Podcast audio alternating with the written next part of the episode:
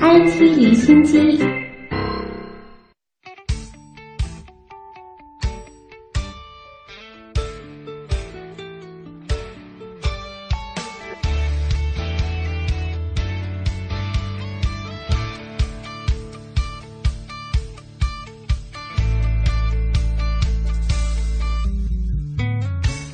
IT 离心机，首先来关注科技热点。北斗地图 App 将于五月一号上线，导航功能可精确到一米以内，能够清晰定位到具体车道。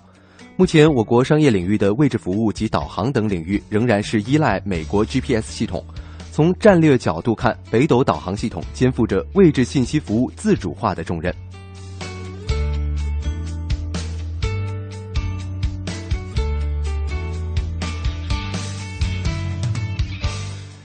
企业要在未来占到更大的市场份额，只有建立有效的技术壁垒。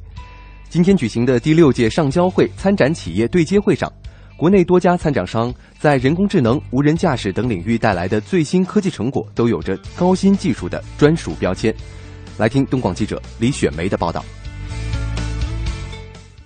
无人驾驶是未来的趋势，在汽车产业重构之时，未来汽车开发者也迎来最好的时代。星飞智能是国内最早量产无人驾驶小巴的企业。十年前，创始人孙一飞在上海交通大学做无人驾驶的技术开发，亮相上交会的无人驾驶小巴已在去年底量产，并有望驶上徐汇滨江沿线。目前我们设计是能乘坐八到十二人，它是完全自主的，这个对于环境这个有充分感知的，没有任何方向盘的，我们叫那个 L 四级别的，就是第四级的这个无人驾驶的这个车辆。这个车辆我们目前在苏州已经相当于测试了这个一万公里了。我们现在有二十家的意向的啊，然后我们已经拿到三个合同了。由于起步早，国外先进科技企业普遍拥有丰厚的技术积淀，和巨头一起参与市场竞争，国内企业就在细分的用户体验和解决痛点问题上做到更好。康复机器人作为一种为患者提供康复训练的机器，目前市场主要被国外的高端产品占据。上海市智能制造与机器人重点实验室研发团队在上海大学郭帅教授的带领下，自主研发康复机器人。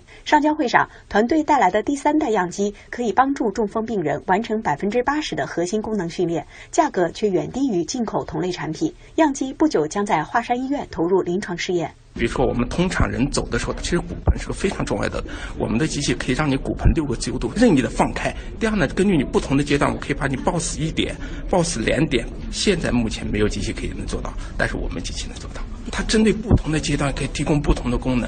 上交会更关注技术的先进性，越来越多的国内首款甚至全球首发产品都选择在上交会亮相。青浦科技就把历经十多年研发而成的 Mini Beta 小型质谱分析系统带到了上交会。相较传统的质谱分析仪，Mini Beta 不仅身材小巧、方便携带，而且现场快检能力大幅提升，从样品前处理到报告得出，流程能在一分钟之内完成。公司应用工程师黎璐介绍，产品在毒品快检、生物制药、食品安全等领域应用前景广阔。我们这个的话，现在是头一家，而且是唯一一个能做挥发性和不挥发性的物质的一个质谱仪，就是便携式的。就是像气体这种是挥发性的，比如说它取个菜叶子，搅搅碎，直接滴到我们的试剂盒上，然后加一点点我们配的溶剂，直接插进去就可以得到结果，告诉你这个菜是不是安全。据了解，本届上交会期间还将举行亚太人工智能峰会，届时来自全球的五百位业内人士将共同探讨人工智能、无人驾驶等领域的行业发展最新风向标。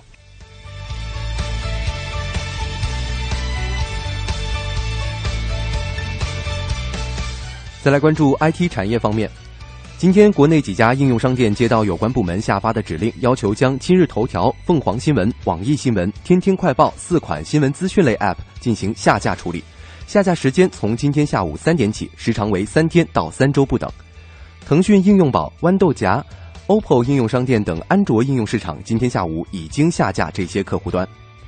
近来，有关部门加大了对视频类、资讯类等应用的监管力度。四月四号，国家网信办依法约谈快手和今日头条旗下火山小视频相关负责人，提出严肃批评，责令全面进行整改。随后，快手和火山小视频被部分手机应用商店下架。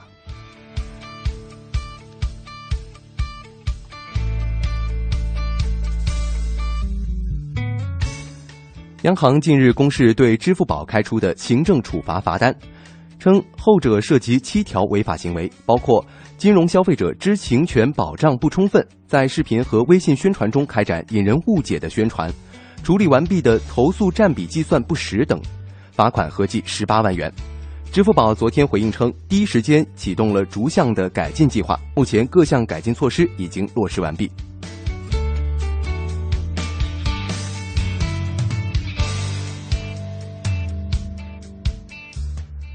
工信部在二零一零年和二零一三年分两批在天津、海南和江西、湖北、云南五个省市试点手机号码携号转网业务，但到今年初仍有试点省份的用户反映办理过程不如预期的顺利，质疑运营商故意设置障碍。央广记者调查发现，携号转网业务在不同的省份试点效果存在差异。主管部门坦诚，有运营商为了挽留用户而搞小动作。但试点工作整体正在向前推进，一些技术问题逐步得到解决。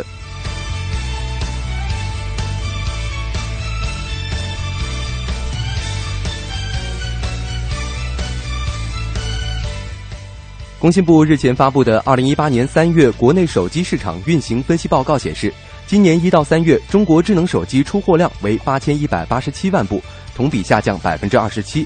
从数据上看，中国智能手机在今年第一季度的表现延续了去年的寒冬态势。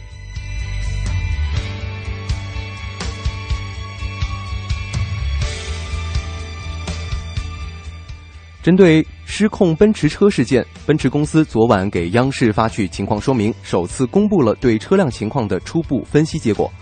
初步判断，车辆的定速巡航系统及驾驶系统当晚运行正常。同时，奔驰公司表示，这份分析结果只是根据可获取的相关信息所进行的推断，直接对车辆本身进行检测才能获知车辆的真实情况。目前，奔驰方面已经和车主薛先生初步同意，由第三方中立机构对车辆进行检测。薛先生也表示，希望可以尽快的检测车辆，回归正常生活。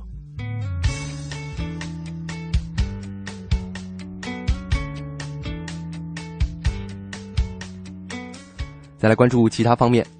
联合国特定常规武器公约政府专家小组今天在日瑞士的日内瓦召开会议，计划讨论致命自主武器系统研发，也就是常说的“杀手机器人”可能带来的影响。对于自主武器系统，人工智能界的专家学者频频说不，拒绝进行相关领域的研发。例如，五十多名世界知名研究人员近日宣布，将联合抵制韩国科学技术院研发人工智能武器的计划。与此同时，一封公开信已经在美国谷歌公司内部流传数周，超过三千名谷歌员工签名要求公司退出一项五角大楼人工智能军事计划。在二零一七年人工智能国际会议上，有硅谷钢铁侠之称的 Musk、苹果联合创始人之一沃兹尼亚克、研发阿尔法围棋的深度思维公司哈萨比斯等人都曾签署公开信，呼吁。联合国应像禁止生化武器一样，禁止在战争当中使用致命的自主武器和杀手机器人。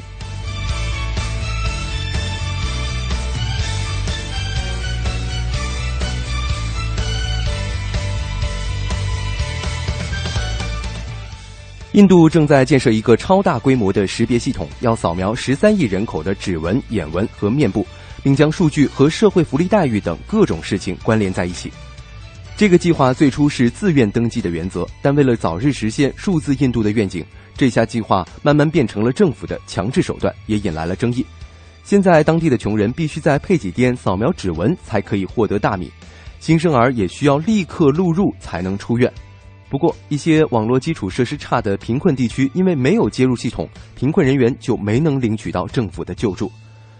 目前已经有反对者向印度最高法院提起诉讼，认为这个系统违反了印度宪法中对隐私权的规定。法院将举行听证会，作出裁决。